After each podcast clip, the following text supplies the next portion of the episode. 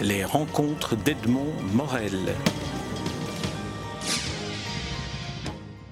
Gilbert Stevens, je suis très heureux de vous rencontrer à l'occasion de la parution d'un recueil de nouvelles de Camille Lemonnier. Le titre du recueil, paru sous les auspices de l'Académie royale de langue et littérature, est La minute du bonheur et autres pages retrouvées. Vous avez réuni ces textes en travaillant avec Jacques de Temerman et l'ouvrage est préfacé par André Guyot. Alors, première question, Gilbert Stevens, est-ce que vous, pourriez nous, nous, raconter ce qu'est le travail d'une équipe qui, à un moment donné, décide de réunir une série de textes d'un auteur un peu tombé dans l'oubli, dont on célèbre le centenaire. Comment, comment travaillez-vous? La journée de Gilbert Stevens, lorsqu'il est sur le chantier de Lemonnier, c'est quoi? Bon, je dois d'abord préciser que ce travail est le fruit d'une demande expresse de l'Académie royale de langue et de littérature française qui a souhaité euh, marquer le coup pour l'anniversaire, pour le centenaire du décès du grand écrivain qui a été euh, Camille Lemonnier. À cet effet, euh, l'Académie nous a demandé, à Jacques de Temmerman et moi-même, de travailler sur une bibliographie actualisée des œuvres de cet auteur, ainsi que sur un recueil de contes dont la particularité est qu'aucun de ceux-ci euh, n'aurait été publié dans un volume. Il s'agit donc d'un recueil qui ne concerne que des contes ayant été publiés exclusivement dans des journaux ou des revues, euh, qui sont parfois euh, d'accès très difficile malgré les nombreuses bibliothèques numériques dont nous bénéficions depuis déjà de nombreuses années. Alors, ben, ma journée de travail euh, se passe en général à la bibliothèque royale, où je dispose d'un accès, euh, comme tous les lecteurs d'ailleurs, euh, disons relativement aisé à l'ensemble des collections, où je dispose d'un accès à Internet qui me permet de chercher tout ce dont je connais l'existence ou tout ce dont je soupçonne l'existence dans les collections de revues, de journaux, euh, y compris celles qui ont été numérisées pour la Bibliothèque royale ou pour de nombreuses autres. Voilà. Alors, le, euh, le, recueil, La Minute du Bonheur et autres pages retrouvées, indique que ce sont des nouvelles inédites.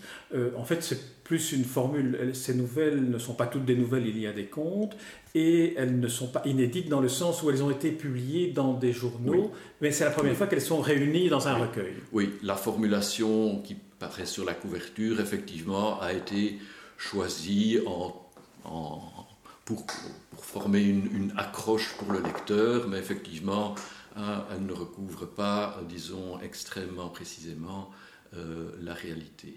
Alors, si vous voulez bien, on va, un peu revenir à, l'histoire de, ces nouvelles, à l'histoire de, ces textes. Elles étaient publiées euh, dans, des, journaux. Comment ça se passait pour Camille Lemonnier? Il, il a une production incroyablement féconde.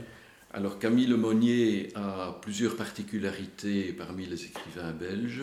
Il est le premier, euh, depuis l'existence de la Belgique, à avoir réussi la gageure de euh, vivre exclusivement du fruit de ses travaux littéraires.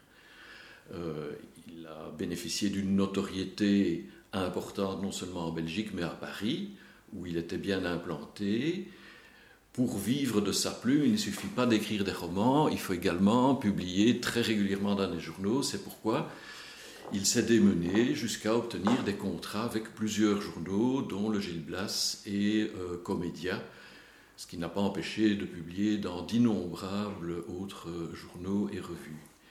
Et là, il publiait deux contes, parfois quatre contes par mois, ce qui représente un, labeur, un, travail de titan euh, auquel il s'est dévoué pour nourrir sa, famille, pour nourrir donc sa, femme et leurs deux enfants, leurs, deux filles, auxquelles il était euh, d'ailleurs extrêmement attaché. Quand il partait en voyage, elle recevait tous les jours une carte postale euh, les tenant au courant de, ce qui se passait de, bien ou de difficile dans son existence. Alors aujourd'hui, on, observe que les, nouvelles, en tout cas dans l'édition francophone ou dans les journaux francophones, n'ont plus la place qu'elles occupaient à l'époque. Comment c'est-il qu'à l'époque, il, y ait un tel engouement pour la publication de nouvelles dans des journaux comme Comédia ou comme Gilles Blas C'était un genre littéraire qui a eu son heure de gloire à la fin du 19e siècle, début 20e siècle.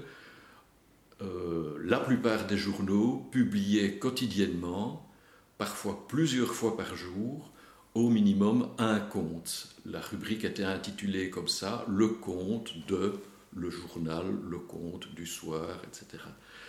Euh, parallèlement à des feuilletons, donc des romans publiés en feuilleton, mais une courte histoire qui pouvait se lire en une fois sur deux ou trois colonnes. Euh, c'était deux règles dans tous les journaux, parfois plusieurs contes. Des journaux ne publiaient parfois que des contes. Il y avait un public euh, immense pour, pour, cela. Il faut se rendre compte que certains journaux publiaient un million d'exemplaires par jour. Certains journaux français se vendaient à 18 éditions quotidiennes régional, certes, mais quand même 18 éditions par jour. On n'a plus du tout idée de ça quand on voit que les, meilleurs journaux belges publient euh, euh, autour de 50, 100 000, peut-être 200 000 exemplaires. Et on, peut, vient de loin. On, peut aussi s'en enfin, étonner. Je veux dire, la sociologie de l'époque est telle que le nombre de personnes qui avaient le loisir de lire était quand même moins nombreux qu'aujourd'hui. Mais en revanche, euh, il n'y avait rien d'autre euh, pour euh, se divertir, entre guillemets, ou pour, ou pour entrer dans, dans, dans, des histoires de fiction. Il n'y a pas le cinéma, il n'y a pas la télévision, il n'y a pas... Je crois que les, gens lisaient énormément, en tout cas achetaient énormément de journaux, beaucoup plus qu'à l'heure actuelle. Euh, pour le reste, je ne sais pas, là il faudrait faire une étude historique et sociologique sur les, les, chiffres. Sur les comportements. Ce n'est pas, pas, mon domaine. Alors, euh, lorsqu'on lit, je n'ai pas lu toutes les nouvelles, mais j'en ai, ai lu quelques-unes, on se rend compte qu'elles ont toutes à peu près le, même format, plus ou moins. Elles sont plus ou moins de la même, de la même longueur. Est-ce que cela implique, ou en tout cas, est-ce que la longueur de la nouvelle implique chez Camille Lemonnier une approche stylistique ou une approche narrative euh, particulière?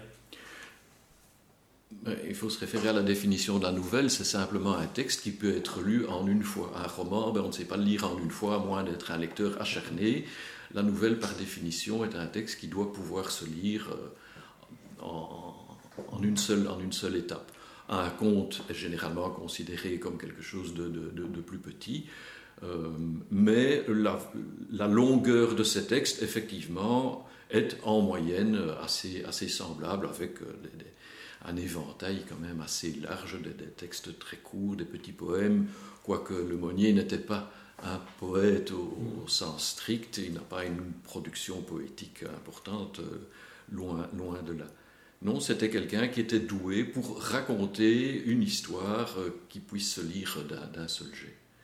Dans, la, dans, le parcours euh, littéraire de Camille Lemonnier, on, on, a coutume de distinguer deux ou trois périodes. Une période naturaliste, on l'a comparé à Zola, euh, une période euh, entre guillemets décadente dans, dans la lignée de Huysmans, et une troisième naturiste.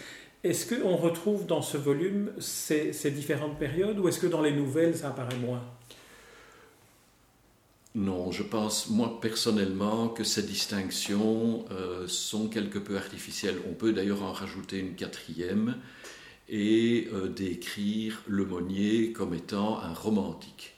Effectivement, on trouve beaucoup de traces de naturalisme, on trouve beaucoup de traces euh, de décadentisme chez, Le Monnier. On, on lui a d'ailleurs assez reproché euh, d'imiter, voire de plagier, que ce soit Zola, que ce soit Huysmans, que ce soit d'autres. On lui dit, mais vous avez eu votre époque, qui êtes-vous finalement, monsieur Lemonnier on, on, ne voit pas de personnalité chez vous.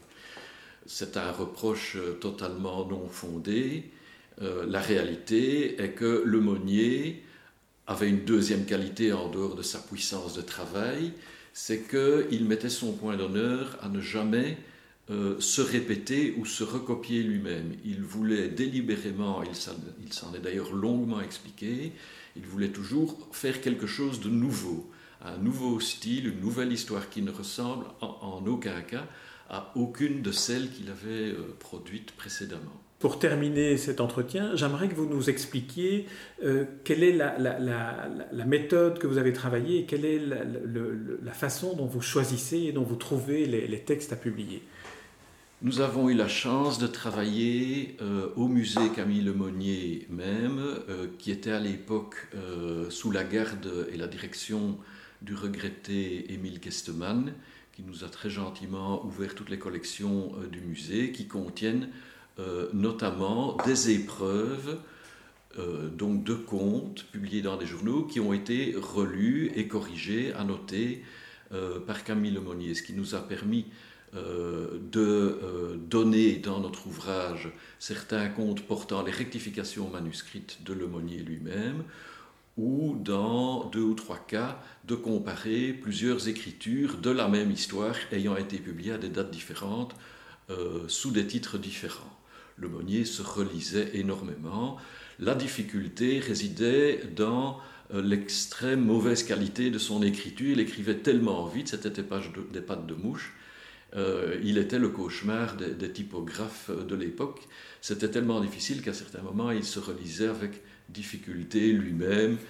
Euh, voilà. Et donc, nous nous sommes astreints, Jacques de Temmerman et moi, à essayer de restituer le plus précisément possible ce que euh, le Monnier a, voulu dire indépendamment des nécessaires erreurs euh, de, typographie. Les coquilles ont été évidemment éliminées au fur et à mesure. Et lorsqu'on est face à plusieurs épreuves ou à plusieurs possibilités de, de texte, comment effectue-t-on le choix? À partir de quel, quel est le critère définitif?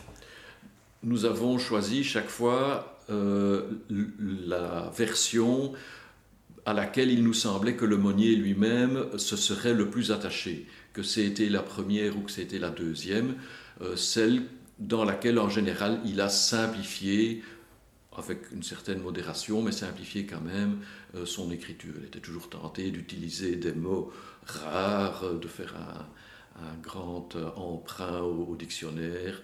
Il s'est calmé avec le temps, et donc là ça a été un indice euh, important pour nous la lecture, disons, plus facile pour le lecteur moyen. Très bien, Gilbert Steven, je vous remercie pour cet entretien. Et je rappelle le, titre de, de l'ouvrage euh, dont nous parlons, La Minute du Bonheur et autres pages retrouvées. Ce sont des contes et des nouvelles de Camille Lemonnier que vous avez réunis avec Jacques de Temerman et l'ouvrage est préfacé par André Guyot. Il est publié sous les auspices de l'Académie royale de langue et de littérature française aux éditions SAMSA. Merci Gilbert Steven. Les rencontres d'Edmond Morel.